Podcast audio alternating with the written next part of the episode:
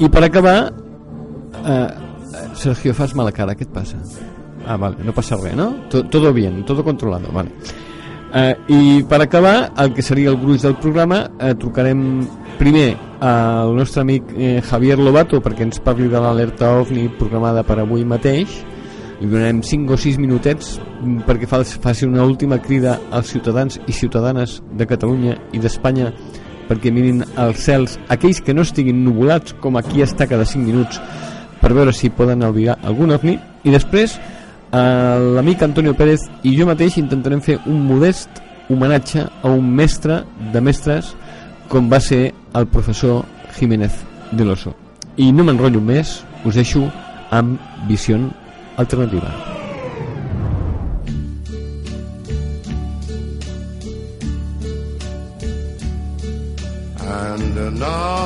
A&A, actores y actrices. A&A es la web donde encontrarás actores y actrices para tus eventos, tus cortometrajes, para cine o para televisión. Visítanos y podrás contratar actores o actrices sin intermediarios. Nuestra web es www.actandact.net www.actandact.net A&A patrocina este espacio.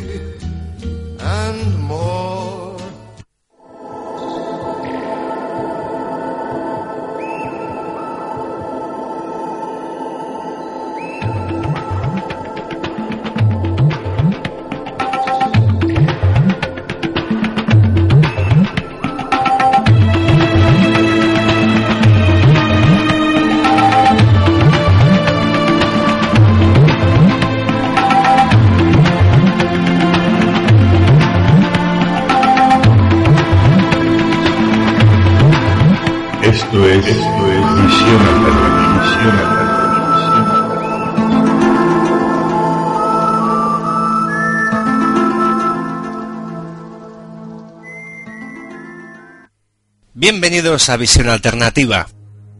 En la entrega de hoy vamos a hablar de el pensamiento racional, que es algo que ha hecho avanzar a la humanidad, mejorar los estándares de vida y viajar por el espacio al ser humano. Aplicado al mundo de la ufología, el pensamiento racional también nos es útil. Nos permite distinguir qué es verdad y qué es un fraude. Para aquellos que estamos interesados en el mundo del misterio, en el fondo lo que buscamos son respuestas y enfocar los casos tanto de ovnis como de misterios más o menos parapsicológicos desde un punto de vista vinculado a la racionalidad y a la ciencia nos va a ser sin duda muy útil.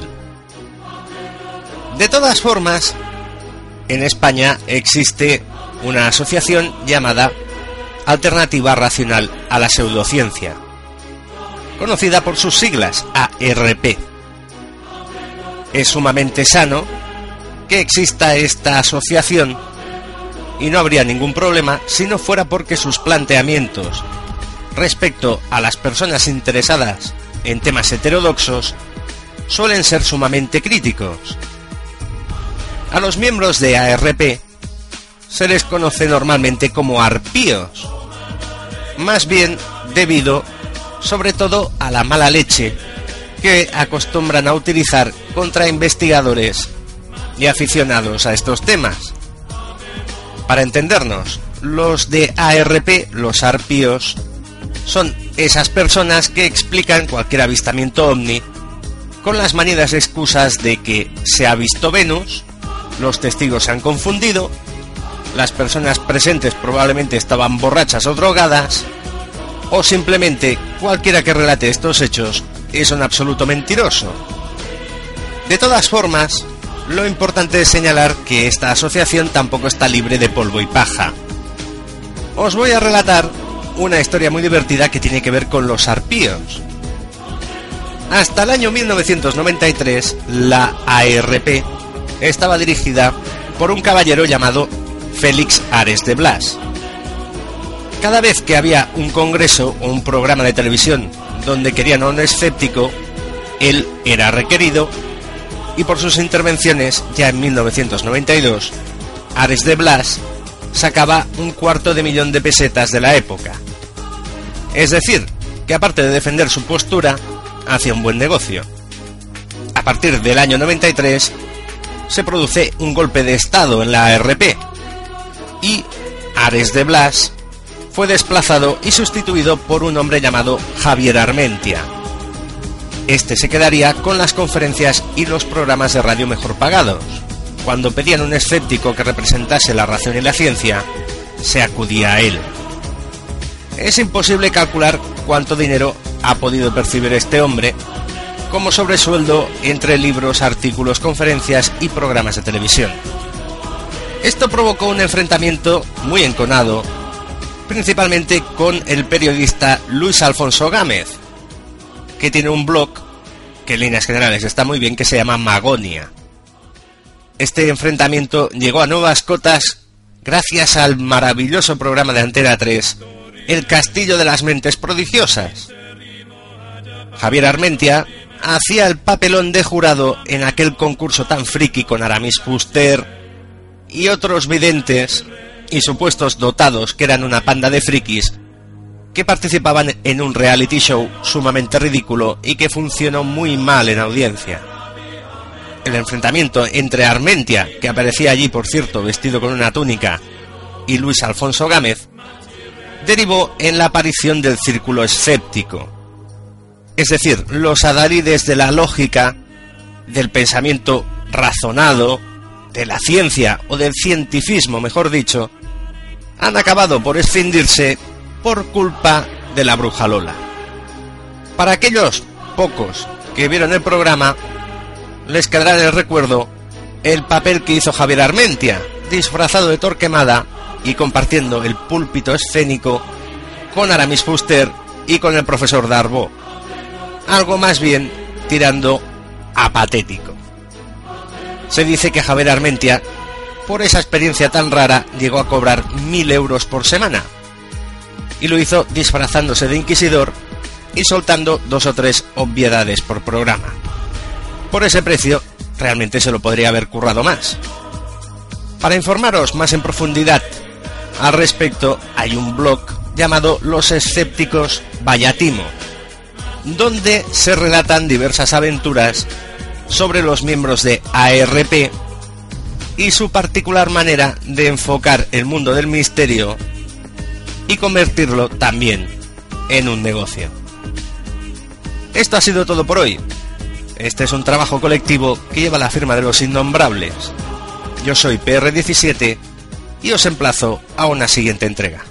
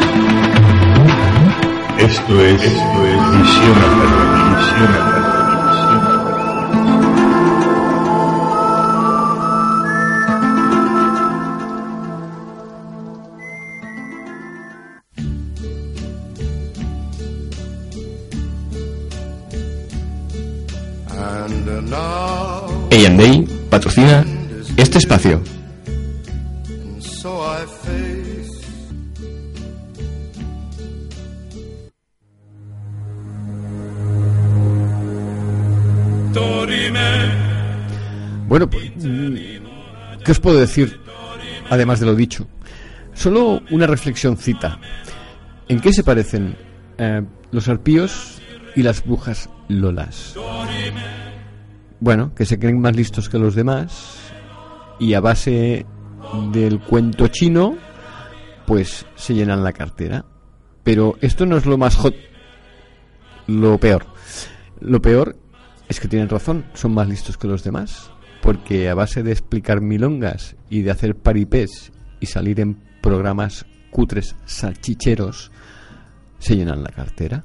Mientras que hay muchos que trabajan seriamente que cogen la ciencia como hay que cogerla, que se miran las cosas como hay que mirarlas, que le dicen al pan pan y al vino vino y encima no cobran un duro. En fin, no vamos a reivindicar más. Mm, Lo voy a dejar aquí porque si se me calienta la boca nunca sabremos dónde iremos a parar. No, no, me- mejor que no sigamos. Sí, mejor, sí. Solo mm, deciros una cosa, no os perdáis, no os perdáis, insisto, no os perdáis visión alternativa del próximo viernes. Qué intriga ya, ¿eh? Para escucharlo. No sé si después de eso volveremos a emitir, pero insisto, no os lo perdáis. Pero no, no emitiremos por visión alternativa o por otras cosas. Eh, mm, no sé, igual nos tienen que llevar tabaco a la modelo directamente. ah, no sé. vale, vale, vale. Puede pasar cualquier cosa. Ah, o puede ser que en la emisora haya un golpe de Estado. O cual- yo qué sé, puede pasar lo que sea. Eh, mm, no os lo perdáis, no os voy a dar más pistas. Em, y ya nada más, os dejo con Visitants Nocturns.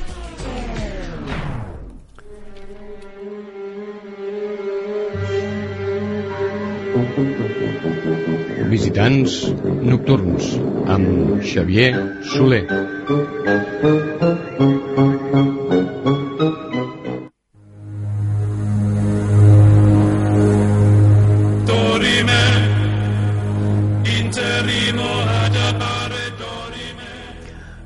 Bona nit de nou, perdoneu pel forat a les, ulle- a les orelles que us acabem de produir.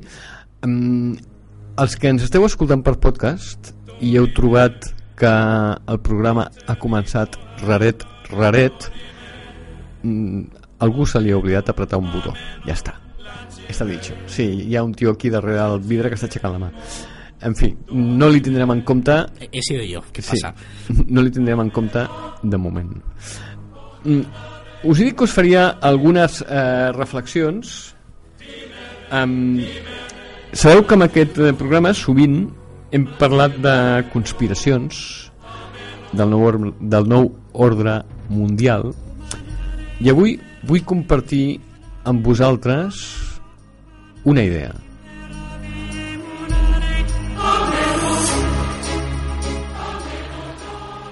Amb el pretext de la crisi del deute grec, s'està portant a terme un brutal experiment. Estan provant fins a quin punt una societat pot viure sense salaris, sense justícia social, sense béns públics. Si és un èxit, portaran a terme el mateix projecte a tota Europa. O prevaldran els, els mercats i els beneficis, o bé el poble.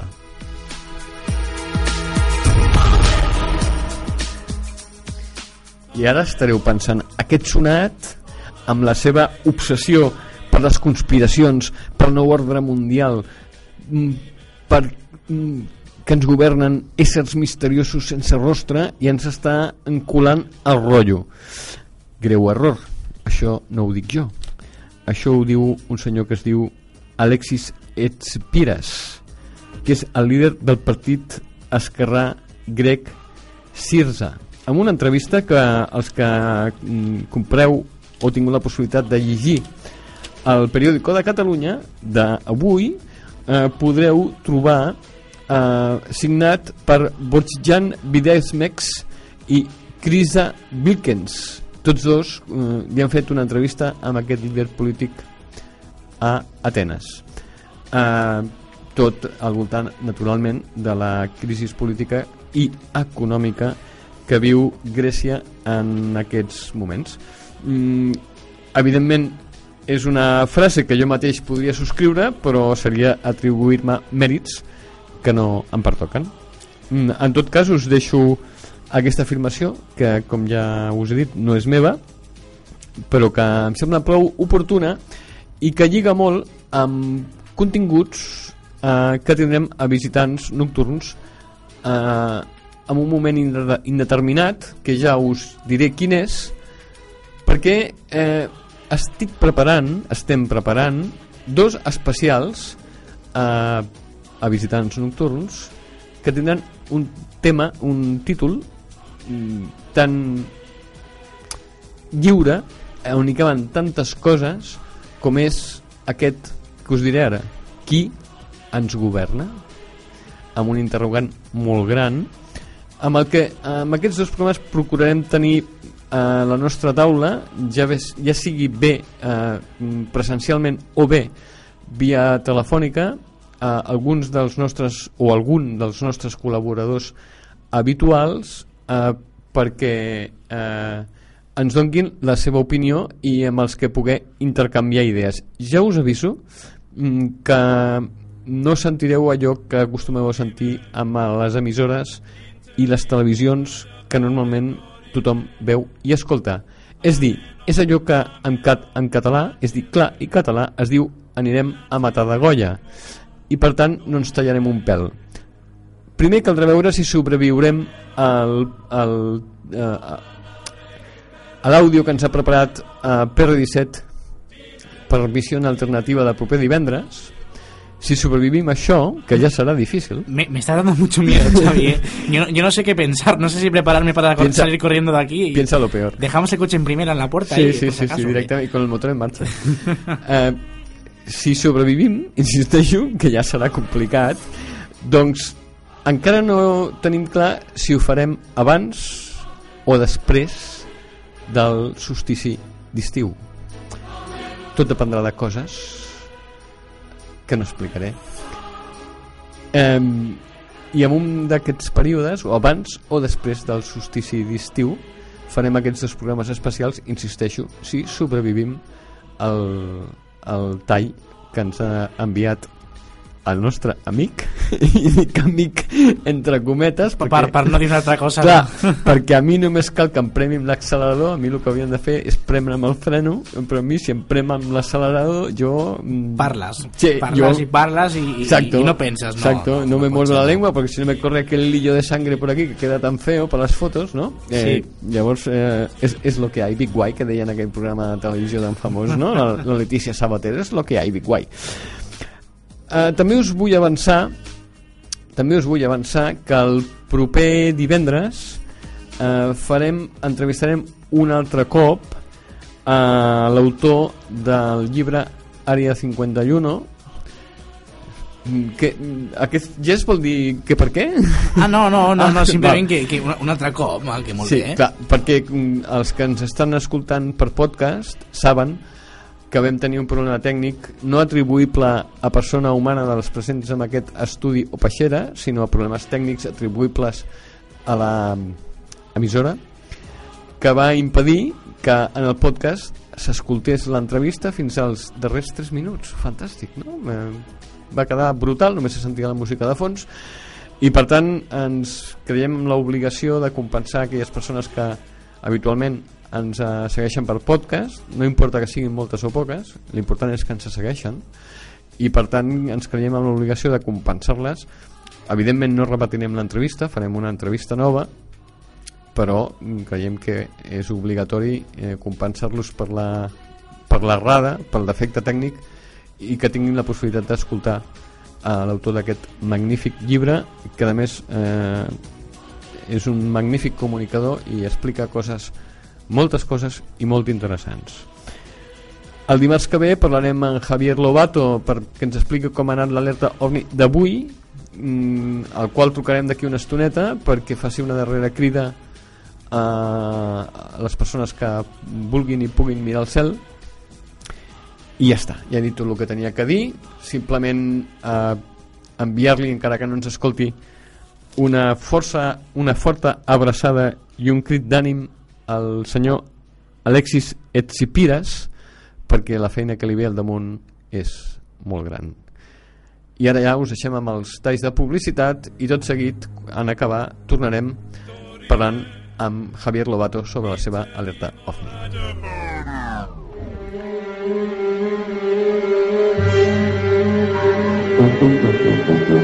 Visitants nocturns amb Xavier Soler.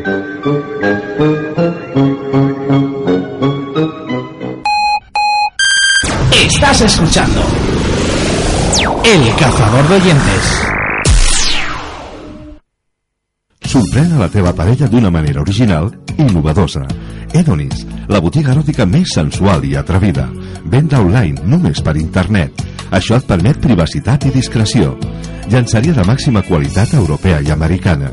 Joguines eròtiques, cosmètica i tot el que puguis imaginar per als moments més íntims amb la parella o a soles. Edonis, botiga eròtica online. El millor de França, Itàlia, Alemanya, Holanda, Amèrica, ara al teu abast, amb només un clic.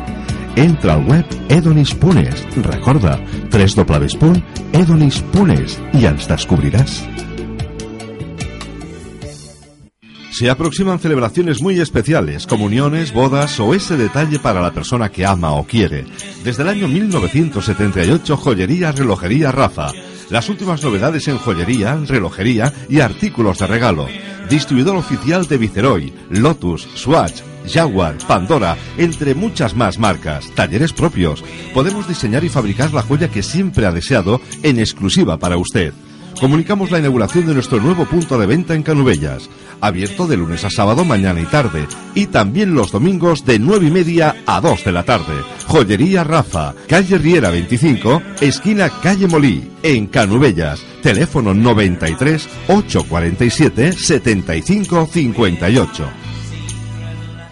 Naranjas de Valencia, directamente del campo a su mesa, naranjasquique.com. Es una empresa familiar dedicada al cultivo y distribución de cítricos cultivados de manera tradicional. Nueve años sirviendo nuestras naranjas, mandarinas, limones y pomelos en toda España. Naranjas en su lado óptimo de maduración.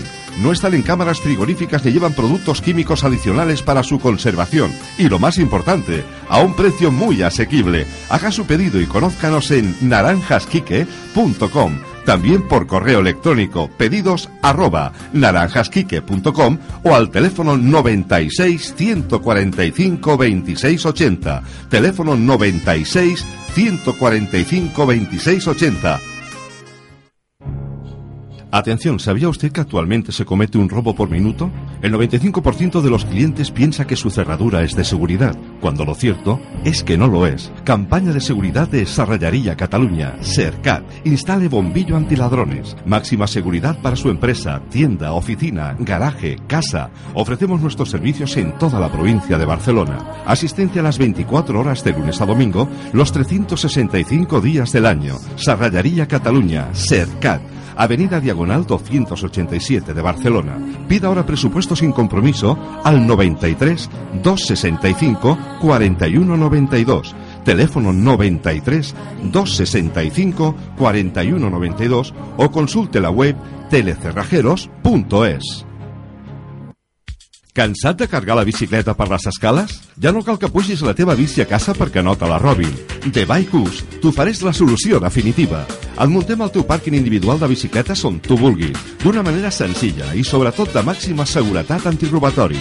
Aparca i agilitza l'ús de la bici, indicat especialment per càmpings, comunitats de propietaris, garatges, hotels rurals, escoles, particulars, The Bike Us. Fabricació pròpia, sense intermediaris, al millor preu. Informa't avui mateix al 649 800 647, telèfon 649 800 647 o al web debike-us.com. Este mensaje va dirigido a instaladores de agua, gas, electricidad, calefacción, tiendas de cocinas y baños, R Puerta, almacén mayorista, más de 30 años al servicio del instalador. La marca Groe celebra su 75 aniversario. Por este motivo, ofrecemos esta increíble oferta. Kit de barra ducha más termostática por solo 122 euros. R Puerta, almacén mayorista. Calle Acer 25, Polígono Industrial Las Guiseras, en Badalona. Teléfono 93 395 1698. Teléfono 93 395 1698 o la web electricidadrpuerta.com. Imagina't que les reunions de la teva comunitat de veïns fossin una autèntica trobada d'amics. I que l'ascensor, la calefacció i la parabòlica anessin com una seda. I que la teva veïna toqués bé el piano. Impossible. Cambra de la Propietat Urbana de Badalona. Campanya especial Comunitats 2012 amb importants descomptes. Visiti'ns a la Rambla 11, tocant al carrer del Mar de Badalona, de 9 del matí a 2 de la tarda. Telèfon 93 384 1407. Telèfon 93 384 1407 Ceruset o cambrabadalona.com. Estás escuchando El Cazador de Oyentes.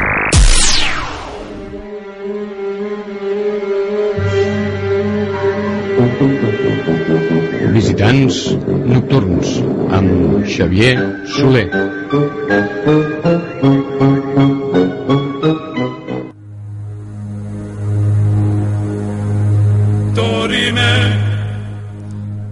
Hola de nou, després d'aquest- d'aquests interessantíssims consells publicitaris tornem a estar amb vosaltres us hem promès que parlaríem amb Javier Lo- Lobato pero oh, sorpresa, sorpresa tenemos al teléfono al nuevo crack de la radio mundial buenas tardes, noches Buenas tardes.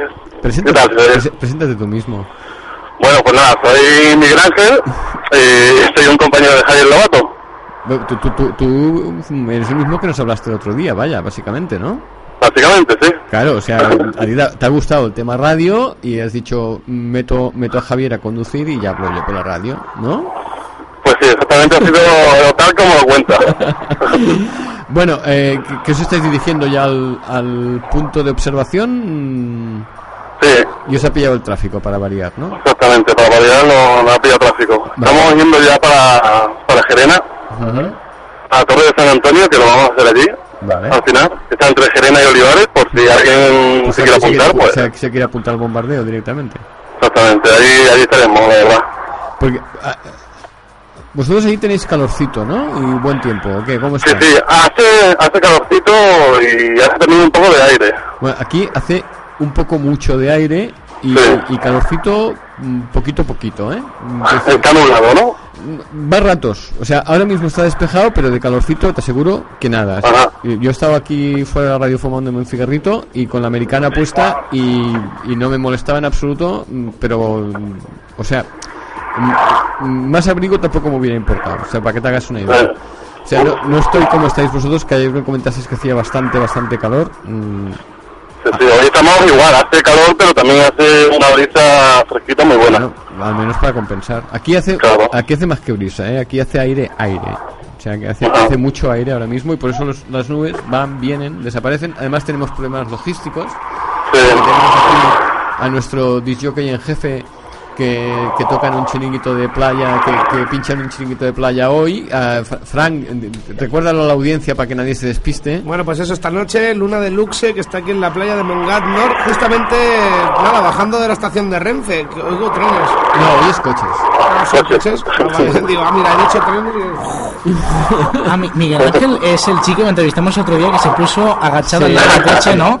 Sí. Ah, hoy- no está agachado un Hoy está- coche. No, no, hoy en un coche, Ah. pero... Es que los suyos son los no sé. coches. O está fuera agachado o está dentro. Esta noche deja el coche y vente a tomar una copita aquí a Luna de Lux, que se está muy bien. Me, queda no. un poco lejos, pero... Vale. No creo Sí, que, un poquito lejos. no creo que Vale. llegue, ¿eh? O Bueno, sea, pues na- ni con el ave tampoco. eh, Ave María Purísima sin pecado concebida. en fin, Pilarín, no, no voy a decir nada más porque todos serían insultos. Eh, Qué mala persona, chaval. muy mala persona. En fin, que y, y luego está el otro que le ha cogido la manía de currar, no sé por qué. Resulta que se levanta a las 4 de la mañana para ir a currar. O sea, cualquiera le pide a ninguno de los dos que me lleven a ningún sitio a mirar. A ningún monte, ¿no? Claro, se me pueden pegar host hasta en el carnet de identidad, ¿sabes? Entonces yo, ¿sabes lo que haré? Yo cuando llegue a casa eh, me conectaré al Facebook Y, y- y- y como me dijiste que estaríais conectados, ¿no? Sí, sí, allí vamos a estar conectados. sí. Pues, pues yo seguiré hasta que el sueño pueda conmigo y me vaya a dormir. Es que no puedo hacer más, chico. A mí me gustaría estar al pie del cañón, en el frente de combate, pero ya ves tú el panorama que tenemos aquí en este país, ¿no? O sea, pocos que curran, pues mm, no lo sueltan, ¿sabes? O sea, que antes de perder... Hombre, para, para como está la cosa, ¿no? Mejor que no suerte, ¿no? Pues por eso, por eso, ¿sabes? Es que decir, son un poco un poco agarrados del curre, ¿eh? no lo quieren compartir y todo para ellos, ¿sabes? Y así nos, va- así nos crece el pelo. Pero en fin, Pilarín. Bueno, em, ¿qué noticias tenéis del resto de puntos de observación respecto al tiempo, etc, etc, etc, etc? Pues en Barcelona, en Barcelona yo creo que también está despejado. Sí, va rato. el tiempo que va rato despejado, Las previsiones, eh, ya te digo ahora, que las que nos han dado este mediodía, era de que esta noche iba a estar nublado porque el tiempo iba a ir, em- iba a ir empeorando. Pero como que hace viento, pues igual, igual hay nubes que desaparecen, ¿sabes? Te voy a decir, eh, si me das un minutito, Xavi, te voy a decir la, la previsión exacta de, del Va. tiempo en Barcelona. Va, frus- frústralo, va. Créale un trauma infantil. Eh, Estamos entrando en el, en el Metrocat, ¿no? Ya, no- estamos haciendo publicidad, pero Sí, esta no, gente no, Metrocat, no le hace falta sí, ya. claro. Y aquí entramos y pone predicción a corto mini. Previsión a corto plazo. Y dice, lo, lo, si te parece, lo traduzco para que también nos entienda. Claro, por, eso, por, eso, por eso lo traducía yo, porque digo, a ver. Y dice que se esperan en forma de, de chubascos flojos y moderados en el Pirineo y Prepirineo y demás aislados en, la, en el resto del tercio oeste. Las precipitaciones pueden ir acompañadas de tormenta y no se descarta incluso granizo. Localmente pueden, se pueden llegar a acumular cantidades poco abundantes en el litoral. Y, ve- ¿Veos? O sea, que, que incluso puede llover en el litoral. Por, por lo tanto, de aquí a... De aquí a porque habéis convocado a partir de las 10, ¿no? Si no me equivoco. Sí, a partir de las 10. Pues de aquí a las 10 esto puede cambiar radicalmente, porque por ejemplo hoy a las 4 de la tarde mm, estaba súper nublado que decías, guau, qué chungo está, y ahora de pronto se ha generado un viento de cuatro pares de narices y ya se ha despejado todo. Pero como que no para de hacer viento, pues igual como se las lleva las trae, ¿no? So- Soplaremos a ver si van las nubes, no pasa nada. Sí, sí, sí, a, ti te ve- a ti te veo soplando. Y al, y al Frank y al Frank ya ni te cuento, soplando como un descosido. No, no, que se nos ahoga, no. No, no. En fin. Bueno, pero y, y aparte de Barcelona, que tenéis, eh, por ejemplo, en, en Argentina, porque en Argentina será de día prácticamente, que son dos horas, Sí, tres, tres horas de diferencia, o sea que es, en Argentina son las 7 de la tarde, básicamente, en algunas zonas, ¿no? Sí, exactamente. ¿eh? En Argentina también, es que tenemos por muchos países también, sobre todo esto, Sudamérica. Han apuntado mucha gente. ¿eh? Claro. Y, y- y tenéis noticias de, os han comentado cómo andaba el tiempo por allá. Por allá cambiante, es que cambia mucho el tiempo. Claro, allí están en otoño, que no sé si es mm, más jodido todavía que la primavera, digamos, ¿no? Allí están en Exactamente, otoño. sí, un, un poquito, sí. Claro, es que vosotros eh, ya, ya lo intentáis, ¿eh? pero no hay forma, ¿eh, tío? Eh, la, eh, la meteorología va en contra vuestro. Es que claro, es que tenemos muy, muy mala suerte, la verdad. No, mala suerte. Yo desde aquí Pero bueno, no, leo nada, Sergio. No, estamos mirando el tiempo en Argentina también a través de internet y salvo Buenos Aires que se esperan precipitaciones, en el resto de Argentina sí que pone cara a buen tiempo. Bueno, mira. Incluso, incluso despejado, eso solamente pone Buenos Aires con lluvia. Bueno, en Buenos Aires como también debe haber una contaminación lumínica de cuatro pares de narices y una contaminación ambiental igual, mm, da igual que haga sol como que, ¿sabes? Exactamente, lo mismo. Tampoco se va a ver nada. Em, no, yo no sé qué te iba a decir cuando este hombre me ha puesto aquí el tiempo, no sé qué te estaba explicando. Bueno, si quieres te, te puedo contar la gente que vamos a ir más o menos aquí en Sevilla. Explica, explica. Pues creo que vamos a ir alrededor de unas 15, 20 personas al final. No, no, del tema comida no hablo, ¿no? Porque ayer os lo insinué y se, y, y se formó lo que no está escrito. Sí, ya lo viste, ¿no? Algo lo llevaremos. Claro, para no, ¿sabes? Sobre todo agua, refrescos, como ya te dije ayer. Sí, pero ayer había quien reclamaba langostinos y no sé qué más, que digo, pero la gente de qué van. Pues tampoco vamos a una cena ahí de gala. Sí, no, no, no, sí, sí, no, claro, así cualquiera hace alertas ovnis, hasta yo. Claro, claro. No, no, está bien, está ¿Y esto, bien. esto dónde es? En Sevilla. Ah, lo digo para ir y cenar con ellos. Es que te queda un poquito. Bueno, igual con el AVE, igual con el AVE si Sí, sales, si ahora. Ga- Gastos pagados por Radio Poma, Radio para Sí, sí, sí, la- con la visa, sí. Ah, no, que no hay. En fin. Y bueno, Xavier, que también vendrá con nosotros la compañera Rafael Cabello. ¿Quién? Perdona, perdona, es que te, te he oído fatal, ¿eh?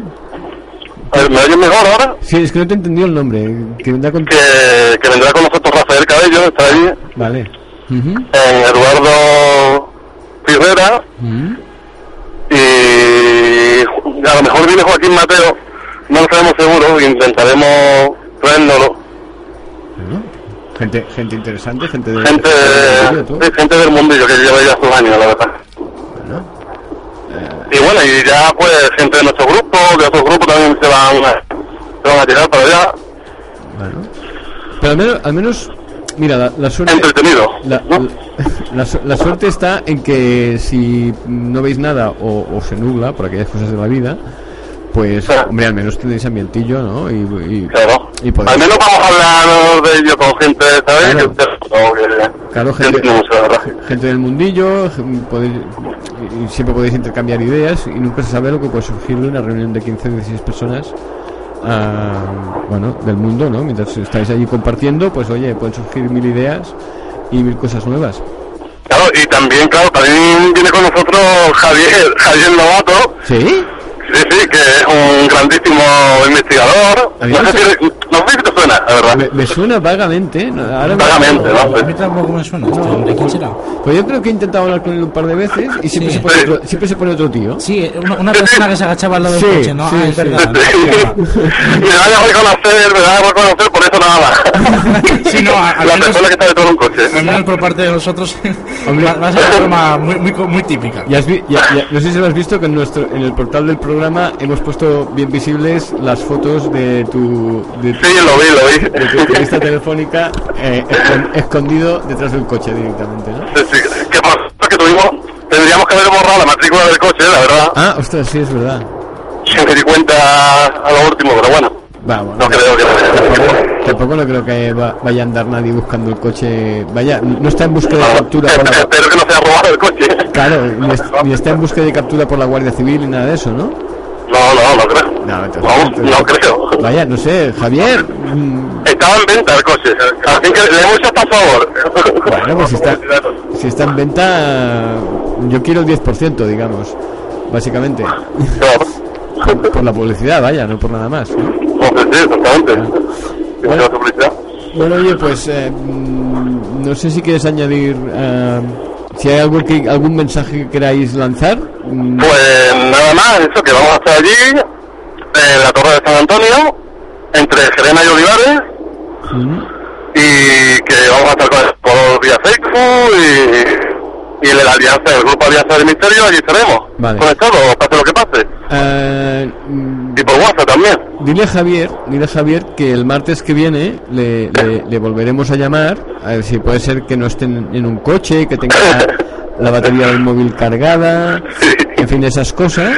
Y, Siempre algo. claro, mm, para acabar de matar el tema de la, de la huella, porque yo el viernes, eh, sabéis que tenemos un colaborador aquí que es, que es un escritor de novelas eh, eh, fantásticas, digamos, y, y a las 12 de la noche me estaban pidiendo, ah, dame información de la huella, y encontré que tenéis un blog, o que tiene eh, Javier un blog, eh, de, de exozoología, mm, que no me había comentado que lo tenía y que allí está toda la información y, y- y por tanto me gustaría mucho que lo comentase y mm, bueno pues que hagáis un resumen a nuestros oyentes de cómo os ha ido eh, la, la alerta ovni de hoy es decir el martes haremos como como, como un cajón desastre no empezaremos por acabar de comentar el tema de la huella y acabaremos pues porque nos expliquéis eh, en resumen, cómo ha ido toda la, to- to- los resultados de toda esta alerta OVNI a nivel prácticamente mundial que tenéis convocada. Por lo tanto, avísale, dile que ya ponga a cargar el móvil. De aquí el martes no, que lo tenga allí, ¿no? Exacto, y, y que coja la agenda y, y se apunte entre, entre 8 y 9 de la noche. No tengo que estar en, dentro de un coche, sino en mi casa tranquilito. ¿Vale? Vale, perfecto. Vale, pues oye, eh, un saludo, que tengáis mucha suerte y que al menos alguien de los que se ha apuntado a la alerta OVNI pueda ver y documentar algún avistamiento que nos haría a todos muy, muy, muy felices. Por lo tanto, Vale, igualmente. un abrazo y mucha suerte. Igualmente, muchas gracias a todos, ¿eh? Adiós. Venga.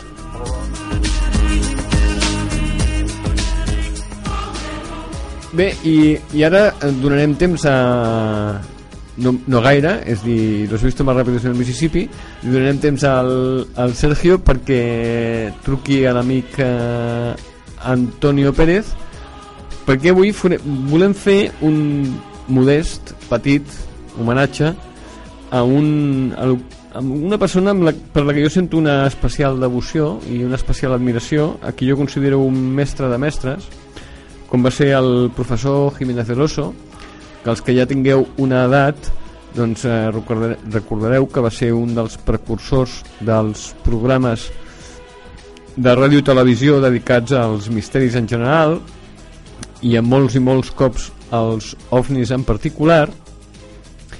I a més de parlar amb l'Antonio eh, i mentre parlem amb l'Antonio us tenim preparat un àudio molt interessant eh, allò que, allò que a Cracòvia i altres programes d'aquí de Catalunya en diuen les pífies que en castellà se'n diuen les tomes falses que podreu escoltar del professor Jiménez de l'Oso un tio que aparentment és un tio molt seriós però que eh, fonts ben informades ens diuen que era un cachondo molt important ya, ¿no? Estamos en ello. Ah, Antonio, buenas noches. Hola, buenas tardes, noches. ¿Cómo estamos? Con mucho calor. No me digas, tú, ¿qué os pasa de Murcia para abajo? Que, que- que- A- aquí no hace calor, tío. De Murcia para abajo no, Murcia. Murcia para abajo no. Yo siempre estoy harto de oír decir en Sevilla, en Sevilla, en Sevilla. Pero cuando los sevillanos vienen a Murcia dicen, ¡Oh, fuquillo! ¡Si ustedes vienen al infierno! Pero sa- ¿sabes lo que les pasa a los sevillanos? Yo, yo te lo digo porque yo soy de Barcelona y, y cuando aquí hace calor, ah, yo, yo entiendo lo que les pasa a los sevillanos. Es decir, porque entiendo lo que me pasa a mí en Sevilla, porque en Sevilla están acostumbrados a ese calor tan seco, tan seco, tan seco, que cuando hace mucho no te deja respirar, pero según como ni sudas, pero cuando se van a una zona húmeda, mm, es peor. Efectivamente. Claro. Y Murcia tiene tanto calor como Sevilla, pero encima tiene cinco o seis veces o diez más, más humedad que más humedad que Sevilla. Claro, que es lo que nos pasa a Barcelona cuando llegamos a los 38, los 39, los 40 grados, que a veces también llegamos, que viene gente de sitios que hace mucho calor y dicen, pero chico, pero es que aquí la calor se soporta mucho peor, porque la humedad asfixia, ¿no? Eh, claro. Efectivamente. Eh, yo los comprendo, pero te lo digo porque a- aca- acabo de hablar con Javier Lobato, eh, que como tú sabes ha convocado una alerta OVNI y tal cual, que ahora se van al punto de alerta. Y ayer noche, ayer por la noche me decía que allí hacía un calor insoportable. Yo decía, pues chico, aquí corre un aire y hace un fresquito. y oye, igual, pues aquí hace airitos y está muy bien, no, no hace nada de calor. Igual como hace una semana aquí nos estábamos torrando porque estábamos a 33 grados, pues ahora se está de coña. Pero yo se ve que se están asfixiando y por lo que veo, pues tú también.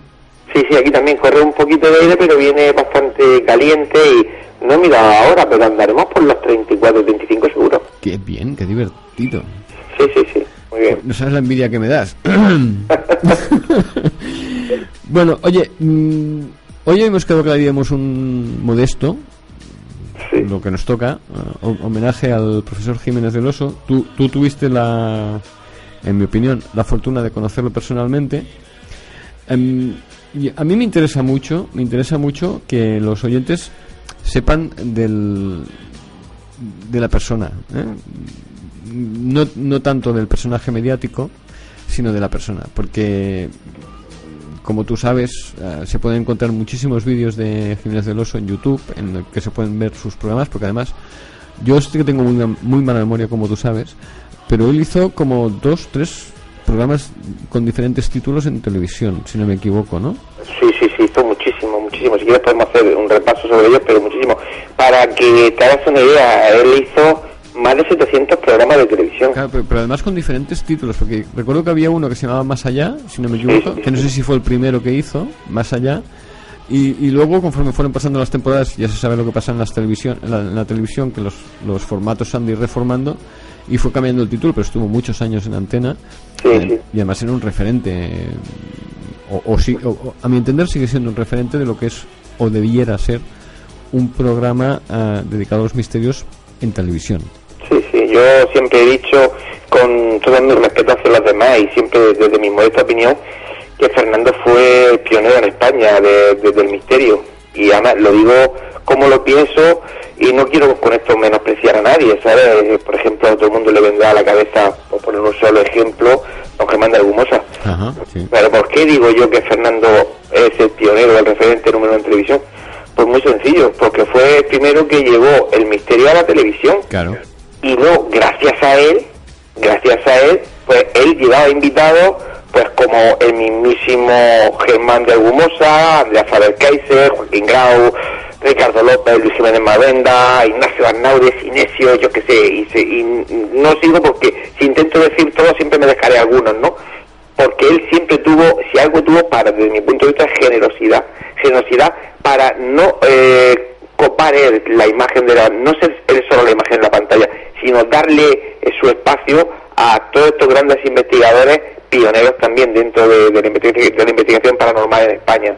Y no solo eso, sino además a los jóvenes, porque yo recuerdo Sí. haber encontrado un día, aquello por casualidad, en todos los muchísimos vídeos que hay en YouTube de, de Jiménez del Oso, eh, encontré un programa en el que desde, desde Iker Jiménez, pasando por Javier Sierra y por no sé cuántos más, salían todos, todos uno detrás del otro, eh, los que ahora son los, em, digamos, los más mediáticos del mundo del misterio, que tienen una carita de niños eh, que no había por dónde cogerlos.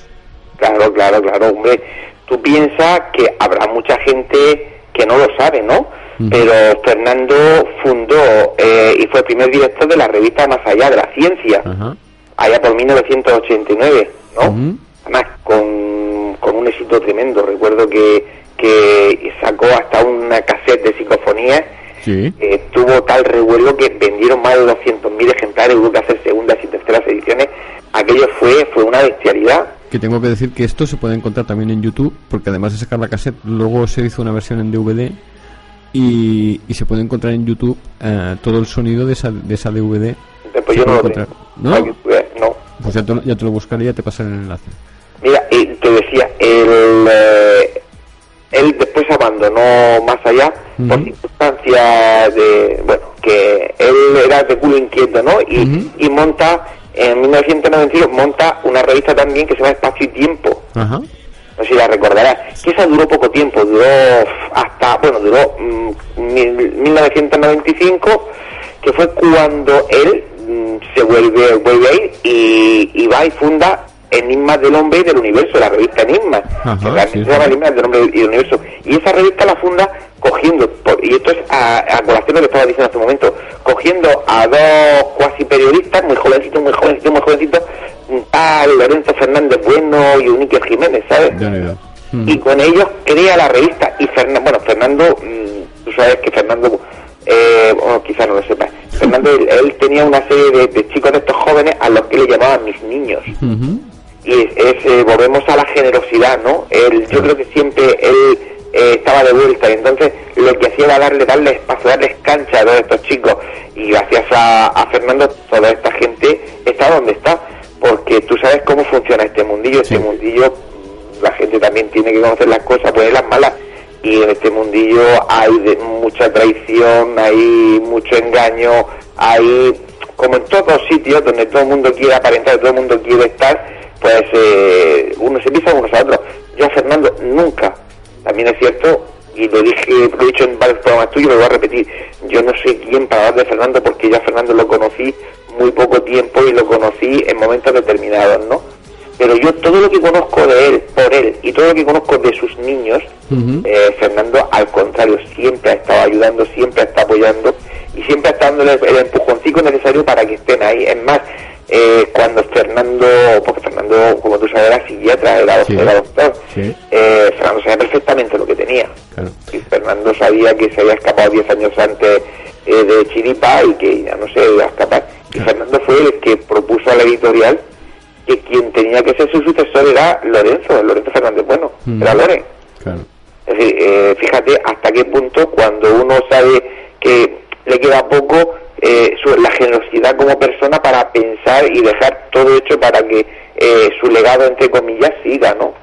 Yo, sin- yo, sin embargo, tengo que decirte, ya sabes que yo soy muy malo. Sí. Ya, ya me he pegado hostias por todos lados, por lo tanto ya no me viene de una.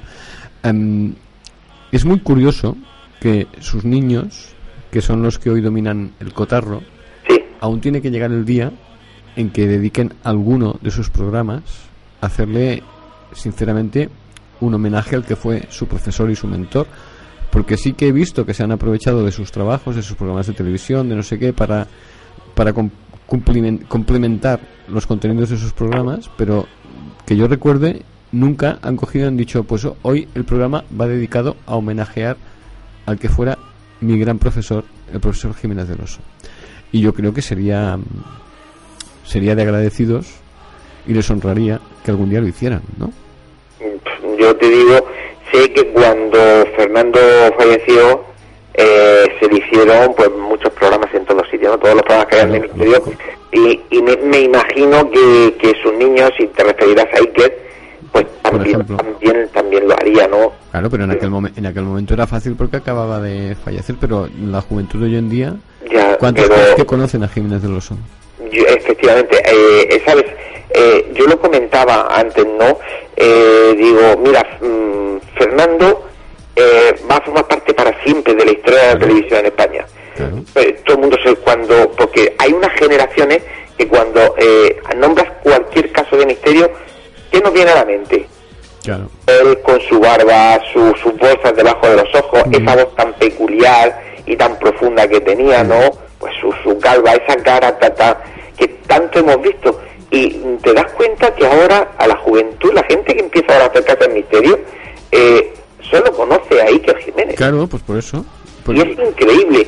Imagínate mm, una persona, y ya no te voy a de Fernando, pero como Andrea Faber Case, es decir, eh, eh, mira, pues una, es una idea que, que, que me viene a la cabeza.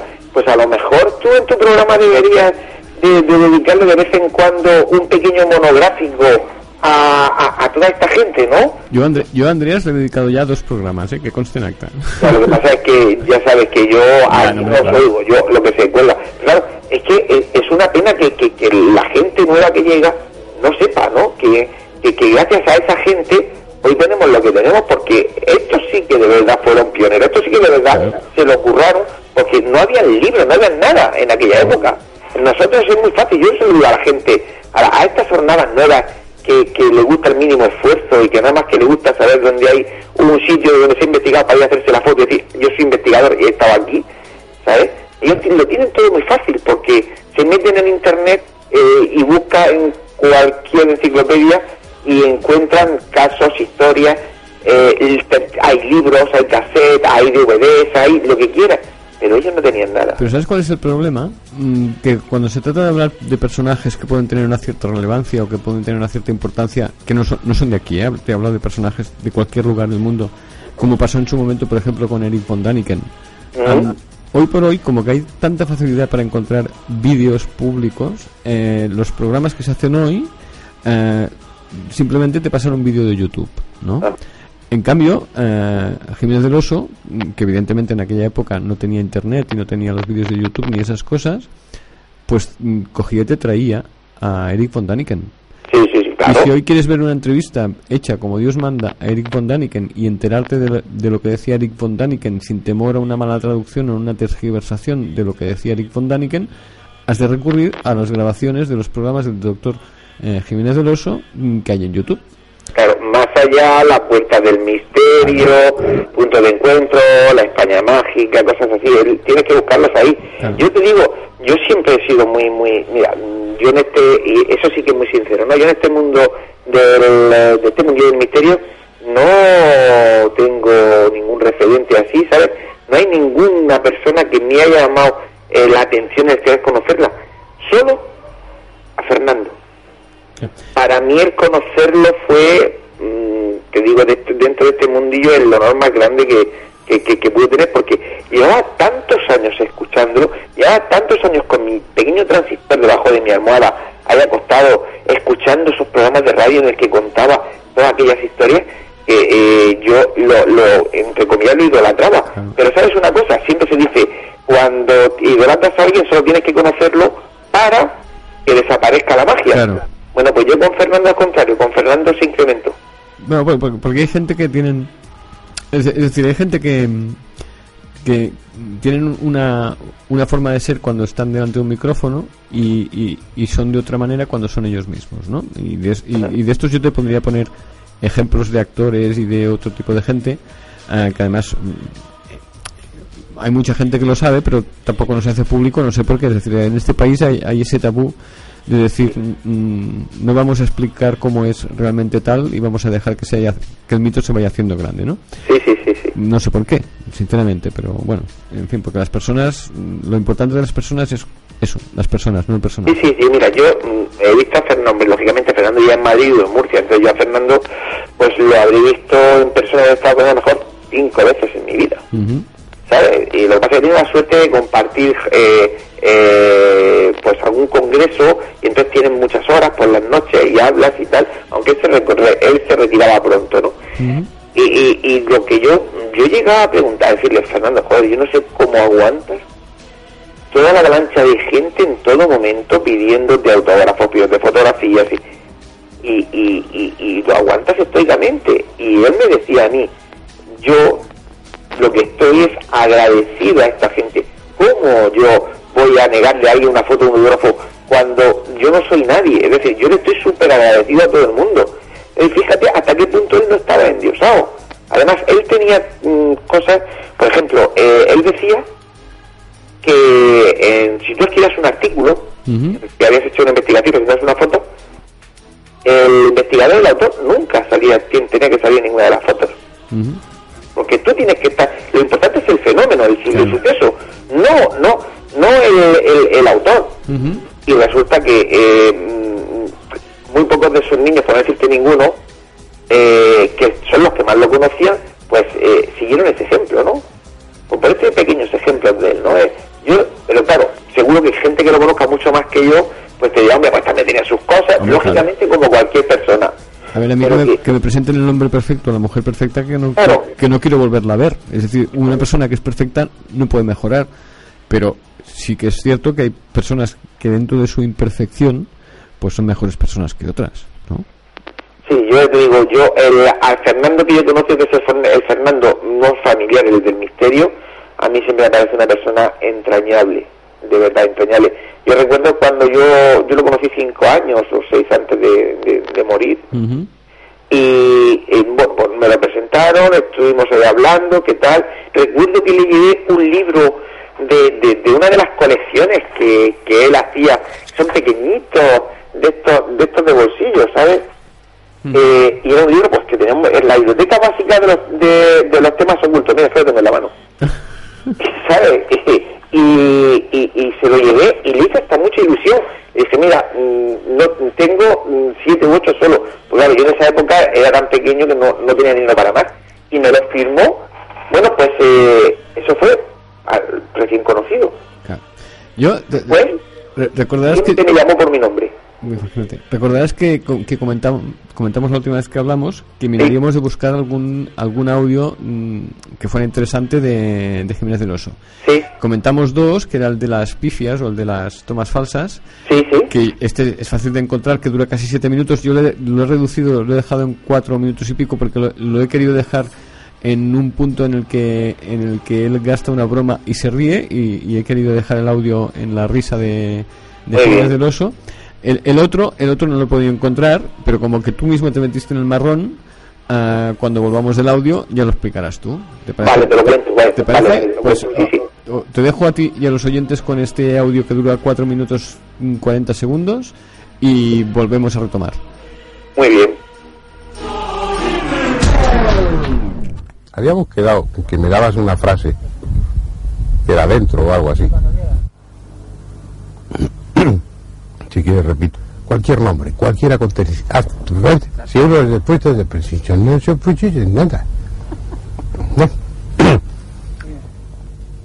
Es mejor pensar que bueno, la Biblia, aplicando esta clave, tiene más el carácter de una ver... Si te la leche, si al final la jodo. no. Es por haber comido. Pero ya bien de misticismo. Y puesto que estamos en Karachi, la ciudad de los bazares, recorramos algunos de ellos. Son todo un espectáculo y para todos los sentidos también. No solo por su colorido, sino porque también es una cuestión de ruidos, de olores. Y además será una buena forma de tomarle el pulso a este país. ¿Comprenden? Pues venga. ¿Te ha valido? Es más, quiero estar despeinado del todo. Sí. A ver si estamos a lo que estamos. Vamos, menos cachondeo. El primer problema lo solucionaron con dos pequeñas presas y dos acueductos, gracias a los cuales el agua llegaba hasta Masada. Pero faltaba por solucionar el problema más importante. ¿Cómo almacenarla? ¿Capichi? Pues eso, Tirar un poco que le dé mejor la luz. Vale. así. Te duermen los brazos, te jodes.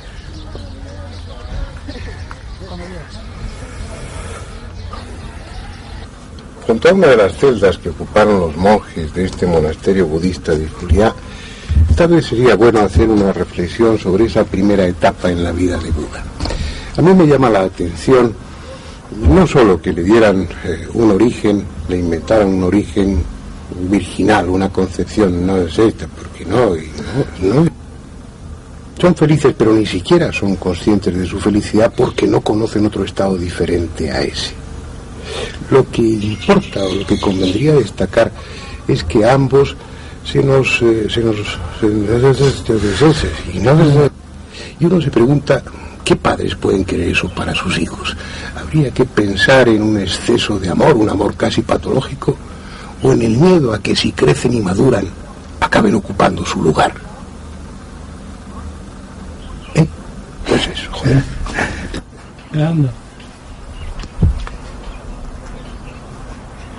¿Y de qué iba a hablar yo? ah, ya sé. Venga, quietos. Pero además de las razones culturales y estratégicas, hemos venido hasta este remoto valle en el corazón del subcontinente asiático por otra razón, la espiritual. Ven, ¿te ha gustado un poco más? Me ha disgustado menos. Ah, a cabrón. ¿Vale? ¿Vale, Fer- Repito. Te entra la cabra, cabrón, ¿no? Te entra la cabra. Sí, sí, Te va a entrar porque está entrando Sí, así sí. casi. joder. sí. ¿Quieres darle una patada, cabra? No estoy dispuesto a repetir. Siempre con el miedo, con el ligero miedo, de que alguno de estos meteoritos que deciden aterrizar en la zona del silencio, no en cualquier otra parte del mundo, cayera sobre nuestras cabezas.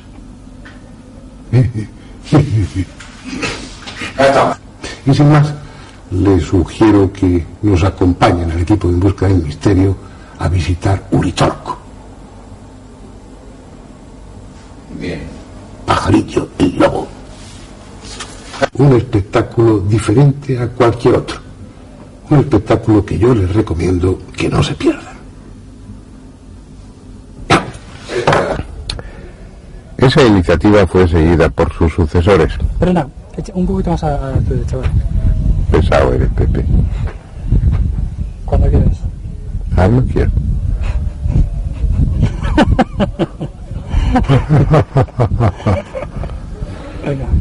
Ah, sí. Anda, coño. Creí que era una hormiga.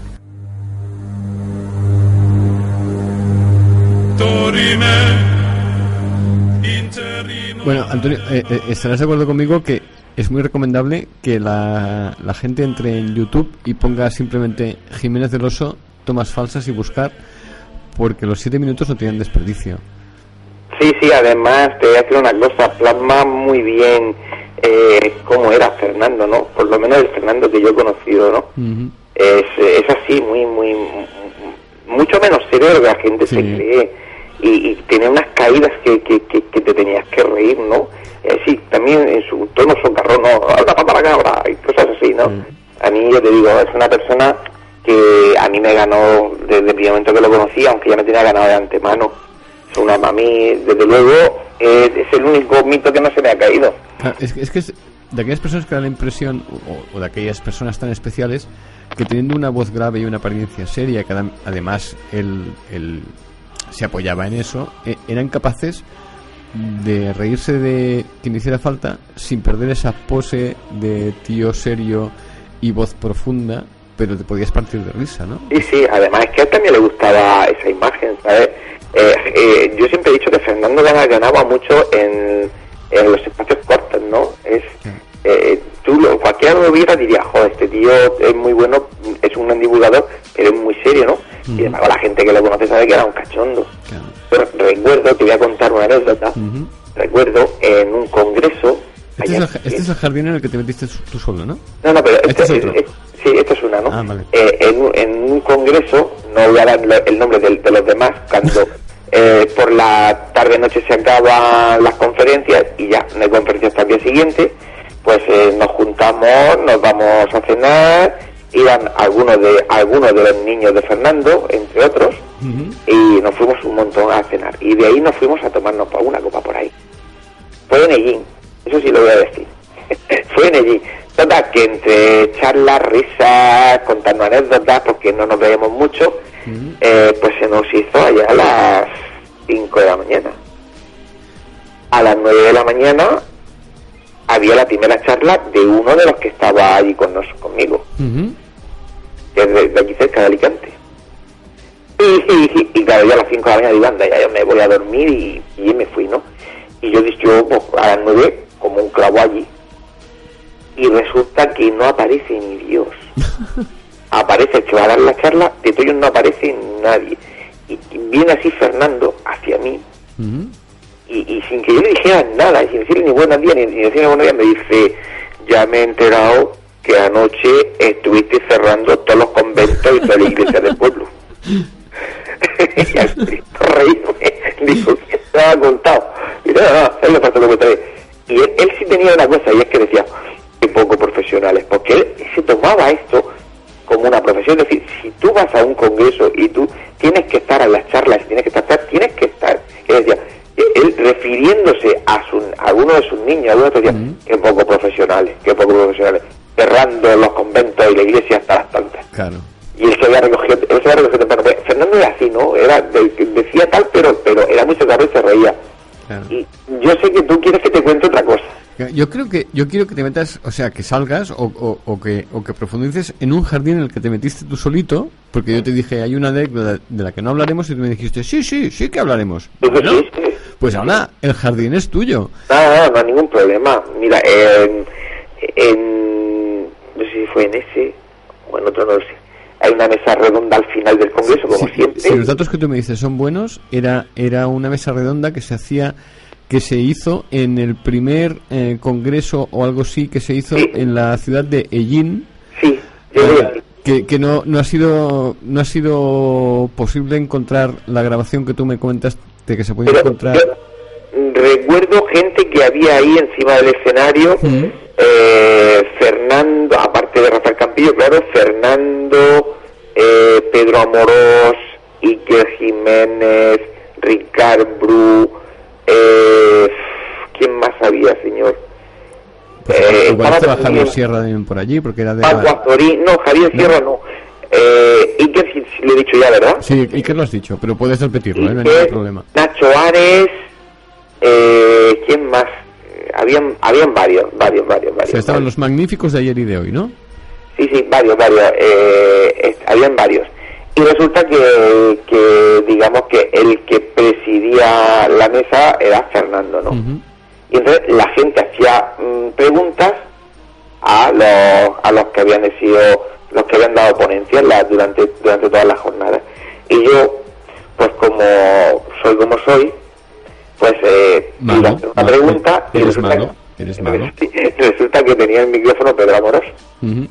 Entonces, cuando Pedro ve que yo levanto la mano, me voy a qué, dijo algo así, ¿sabes? Como, ma, mire que tengo a Antonio o algo así. Sí. Y, y yo recu- recuerdo más o menos cómo fue esta la pregunta. A ver, yo, yo lo que fui fue hacer una pregunta que sabía que no me, le, no me le iban a poder contestar, entre otras cosas porque no se iban a mojar. Claro, y yo digo, eh, bueno, yo tú sabes la anécdota que a Pedro eh, en una investigación le dieron un golpe, le pegaron un palmetazo en la mano. Bueno, pues, y ya yo he tenido experiencias de eso y conozco gente y casos, ¿no? Pero yo mm, lanzo una pregunta. Digo, eh, vamos a ver, si los fantasmas no tienen cuerpo físico, ¿cómo son capaces de pegar y de golpear? Porque ahí está Pedro que le, que le han golpeado y no había nadie alrededor y tenemos más casos que tal y que cual. Eh, Pedro lógicamente le pasa el micrófono a Fernando y para que tú veas cómo era Fernando, Fernando mira a derecha, mira izquierda y, empieza a decir, esta pregunta para Iker y le pasa el micrófono. Claro, Iker se echa para atrás en la silla y dice, no, no, no, no. Pues claro, 500 personas que habían allí, 500 personas riéndose. Y yo, venga, Iker, no te cortes, tal. Y que, por eso yo no quiero estar nunca en estas mesas redondas, que no sé qué, no sé cuántas. Y se quedaban ahí, ¿no? 500 personas riéndonos porque había que ver la cara de Fernando, ¿no? Fernando dijo, mmm, ahora verás, Iker. Al final, no quiso coger el micrófono, después de mm, tres o cuatro minutos todo el mundo riéndonos. Él, bueno, lógicamente, se lo pasaron de uno a otro, de uno a otro, eh, ninguno contestaba, lógicamente, porque para contestar hay que mojarse. Claro. Me decía mojar. Y al final llega el, el micrófono al principio, que era a la mano de Pedro. Y Pedro dice, bueno, Antonio, tú, tú ya sabes cómo es esto. La magia del misterio. Y ahí se quedó. Hay que ver, hay que ver que los que los que hoy tienen respuesta para todo, eh, entonces se quedasen sin palabras, ¿no? No, ¿sabes lo que pasa? Mira, eh, yo, yo cuando he estado en muchos congresos, eh, sé, y es algo que, que a mí personalmente me molesta, eh, sé cómo funcionan, ¿no? Es decir, una cosa es lo que decimos en petit comité y otra cosa es lo que decimos públicamente. Ya. Y a mí eso me molesta, es decir, eh, yo te- mm, sé que yo hice preguntas en ese congreso eh, que públicamente me dieron una contestación y luego, eh, cenando o en privado, mm, me daban otra. Me decía, hombre, es que yo, mm, esto es lo que yo creo, lo que yo pienso y me baso en esto, pero es que yo públicamente no lo puedo decir. Pues esto está muy feo, es decir, No, no, pero bueno, eso está muy feo para ti y para mí, pero para la gente que quería y que con el tiempo viven del misterio, claro, es como, yo qué sé, yo también los entiendo, ¿no? A ver, ¿cómo un catedrático de historia eh, te va a reconocer que lo que él da de cátedra en su cátedra de historia no tiene nada que ver con la realidad de este mundo? Aunque le pongan todos los, eh, todos los datos delante, no lo él tiene que negarlo. ¿O cómo va, qué va a decir? ¿Que toda su vida eh, de estudio y toda su vida de, enseñanza y de aprendizaje hay que tirarla por la borda? Pues no, mira, hay que mantener lo que hay estipulado y que ruede esto y a vivir. Pero, a ver, tampoco es cuestión de, cre- de, crear una polémica ahora, ¿no? Pero a, a- mi forma de ver, hay una diferencia entre, entre decirle a todo el mundo todo lo que digo es mentira o todo lo que digo está equivocado, a decir, mira, esta es la historia tal como está escrita en los libros y tal como yo la veo, es así. Es decir, puedes decirlo sin romper la baraja para entendernos, ¿no? Entonces, eh, a ver, uno siempre puede decir, a ver, bajo mi criterio, esto funciona de esta manera, lo cual no quiere decir que este criterio, que este criterio sea correcto. Es decir, puedes Sí. decir lo que piensas cubriéndote el culo para decirlo. entiendo, entiendo, pero, pero no se estila. Mira, si hay algo que a mí mm, de verdad me encanta de, de- de esos primeros años, de esos años 78, 80, 82, cuando Fernando hacía el más allá y todo eso, si ves un programa de esos, flipas en colores. Yo tengo varios de ellos en cinta en VHS y flipas. Mira, hay uno que hace Fernando eh, sobre humo eh, resulta que eh, unas semanas después iba a haber un congreso sobre humo en, en Alicante, en 1980, no se me olvidará nunca, tenía 15 años y de Murcia a Alicante era una odisea ahí y, y me, y- y me quedé llorando porque no pude estar. Ya ves. Y resulta que eh, años después cae en mis manos eh, eh, esa grabación, ¿no? Y claro, veo eh, a Fernando, veo a Luis Jiménez Mayenda, veo a Ricardo López, que Luis Jiménez Mayenda y Ricardo López eran los que eh, hacían el congreso, Joaquín Grau con esas gafas que parecen un escaparate gigantescas. bueno, pues los ves con el micro, que lo llevan como con una cadena colgada al cuello, con su cable por delante del pecho, los cuatro, una mesa de camilla redonda normal y un cenicero inmenso en el centro, todos fumando, que había veces que desde la humareda que había no se les veía las caras y se apagaban el cigarro y se daban uno a otro cigarro, se lo encendían, hablando abiertamente, es decir, mm, yo veía a Luis Jiménez Madonna decir que estaba convencido de que en ese congreso iban a, iban a asistir humitas y todos reconocían entre ellos que existían los humitas, que existían, que existen los, los extraterrestres que nos visitan. Bueno, si tú haces un programa de esos hoy día, Te vas a matan. la silla eléctrica. Primero, por las cosas que están diciendo, y segundo, por esa humareda y, y- y esa apología al fumar, ¿no? Ya, eh, yo, yo, yo sobre este tema te voy a, te voy a, contar dos anécdotas, dos curiosidades sobre los dos temas, sobre el fumar y sobre humo. Em, yo he visto muchos vídeos de los programas de Jiménez del Oso, entre otros de aquella época de otros programas de televisión, en los que, claro, nos hemos habituado muy rápido a que no se pueda fumar en televisión en ningún sitio, todo y que no hace tantos años, ¿no? Eh, en que ves al- a, Jiménez del Oso o a sus entrevistados fumando como carreteros. Pero como carreteros. Con una humareda en el estudio de televisión, una cosa impresionante, que tú lo ves ahora y parece Evidentemente es una grabación de otro, de otro siglo, porque es del siglo pasado, pero mm, parece que hayan pasado tres siglos desde entonces y han pasado apenas 35 años, ¿no? O menos. Y sobre lo de Humno, y- lo de Hummo, Hummo, y yo quiero recordar algunas entrevistas que tuve con Antonio Rivera, que, que fue uno de los receptores de las famosas cartas de sí, eh, que él me, me explicaba que había asistido a un par de congresos de ufología, uno, si no estoy muy equivocado, en Londres y otro, no me acuerdo dónde, en los que entre conferencia y conferencia, en el bar donde se encontraba todo el mundo, eh, se le habían acercado personajes muy curiosos, ah, acreditados en el Congreso, de apariencia no habitual, digamos una, una apariencia muy eslava, para decirlo de esta manera, que él a posteriori había buscado por todo el mundo y que nadie conocía y que las, acredita- las acreditaciones que utilizaban eran absolutamente falsas o inexistentes, míratelo como tú quieras, ¿no? O sea, eran personas que no existían. Yo sé que ahora, por ejemplo, nuestro amigo PR17, que está muy convencido que todo el tema humo fue un montaje eh, con autores reconocidos, estará pegando cabezazos contra la mesa o contra lo que tenga más próximo.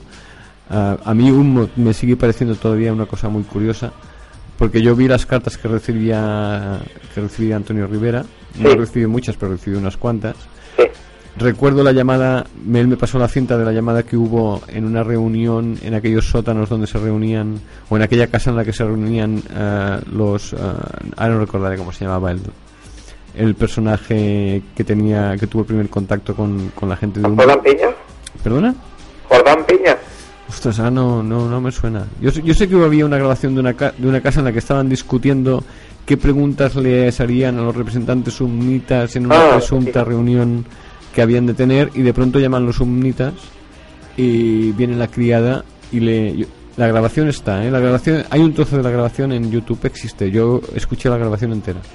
Y, y es muy curioso eh, que, que llega la criada del señor y dice, tiene una llamada, y dice, hombre, es que ahora no que estoy reunido. Dice, es que es muy importante. Y el otro ya cabreado dice, a ver quién es. Dice, es que dicen que es de humo. Y entonces el, el tío, está- todo se estaba grabando y el tío se oye una voz que dice, dígales a sus hermanos que no hagan preguntas a nuestros hermanos. A ver cómo sabían fuera quien fuera, como sabían que allí había una reunión en la que se estaba decidiendo qué preguntas se harían a ese presunto contacto humita, ¿no? Ah, pa- para, mí es el kit de la cuestión, porque que un señor se haya dedicado durante años y años a, enviar cartas me parece muy bien, pero ese señor cómo podía saber que en ese, en ese justo momento allí había una serie de personas reunidas preguntándose qué le podían preguntar al representante de los humitas, ¿no? Bueno, había, hay muchas más cosas, ¿sí? No, no, Yo, sí, mira, sí, hay muchas. Yo conocí a Antonio Alvaradejo, muy amigo de Antonio Rivera, de, de, bueno, de Salvador Caicedo. Eh, pues Antonio Alvaradejo, que también tuvo cartas en sus manos como Ignacio Arnaude, eh, él a mí personalmente, aquí en mi casa, llegó y me dijo, dice, mira, es cierto que se ha metido mucha mentira entre, la, entre verdades, pero que sepas y entiendas que digan lo que digan siempre, aquí hay mucha realidad. Aunque lo tapen, aunque al meter mentiras entre las verdades para corromperlo todo, eh, lo hagan desaparecer. Pero aquí hay mucha más verdad de la que la gente se cree.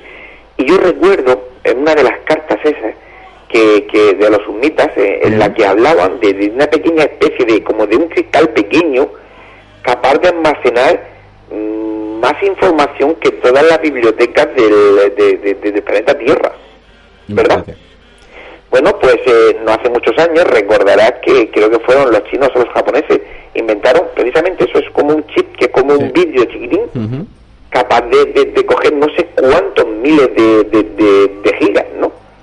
Es decir, eh, esto que, que ahora que ahora se, se sacó a la luz hace tres o cuatro años no más, como, como un invento del siglo XXI y que era, ya venía en la carta de los summitas, en las cartas de los. Es decir, lo que hay que hacer es mirar, eh, ya vamos a partir de la base todo lo que queráis, ¿no?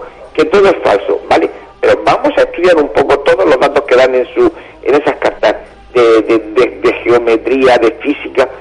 A ver, eh, una persona va, perdón por el taco, una persona va, o, o- o cinco o seis, van a ser licenciados, pero ya no licenciados o titulados en, física o en química, pero de, un avance muy superior a la época aquella que estamos hablando que se están a día de hoy eh, descubriendo cosas que ya se, ya salían en las fórmulas aquellas que supuestamente presentaban los submitas. Luego habrá mucha morralla, ¿de acuerdo? Habrá muchos muchos intereses por medio y lo habrán querido desprestigiar de la forma. Pero vamos a apartarnos de eso. Vamos a, a- intentar que la paja no nos deje, no nos pueda ver, el bosque.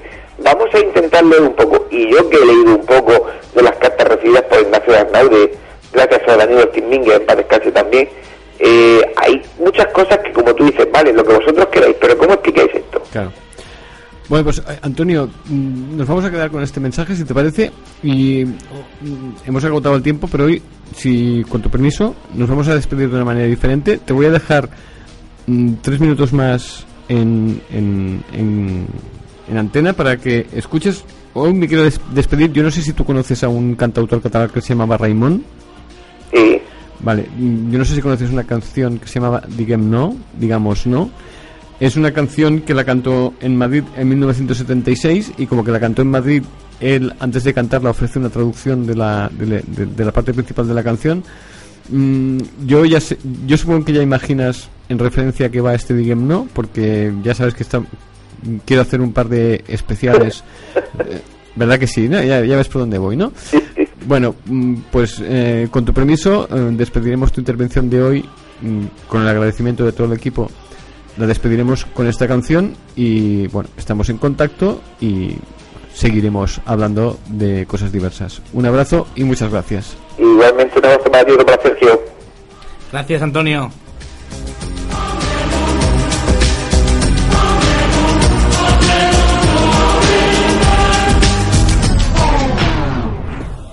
No, diguem no.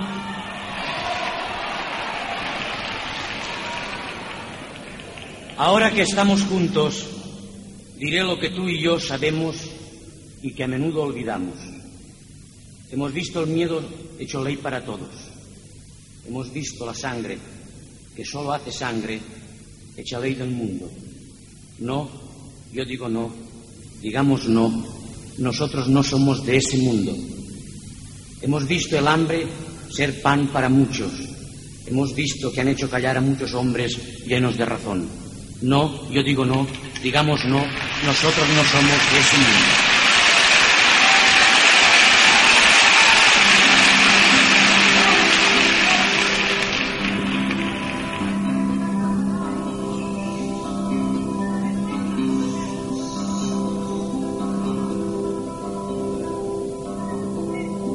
Ara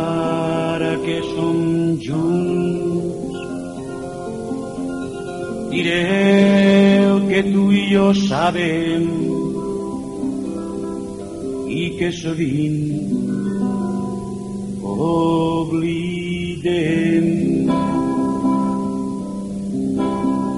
Hem vist la por ser llei per a tots.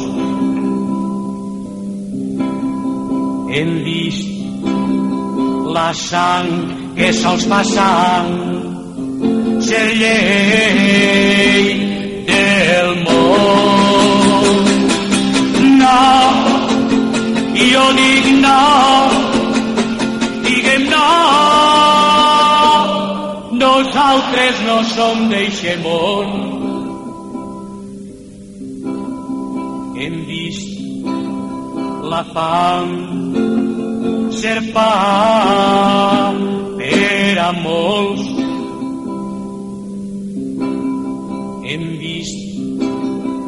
Han fet callar a molts homes plens de raó. No, jo dic no, diguem no, nosaltres no som d'eixe món. No, diguem no,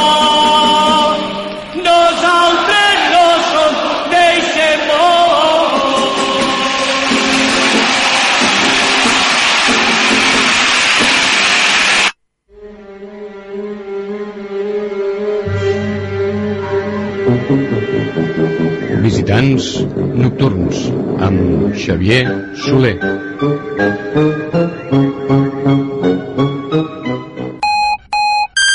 Estás escuchando el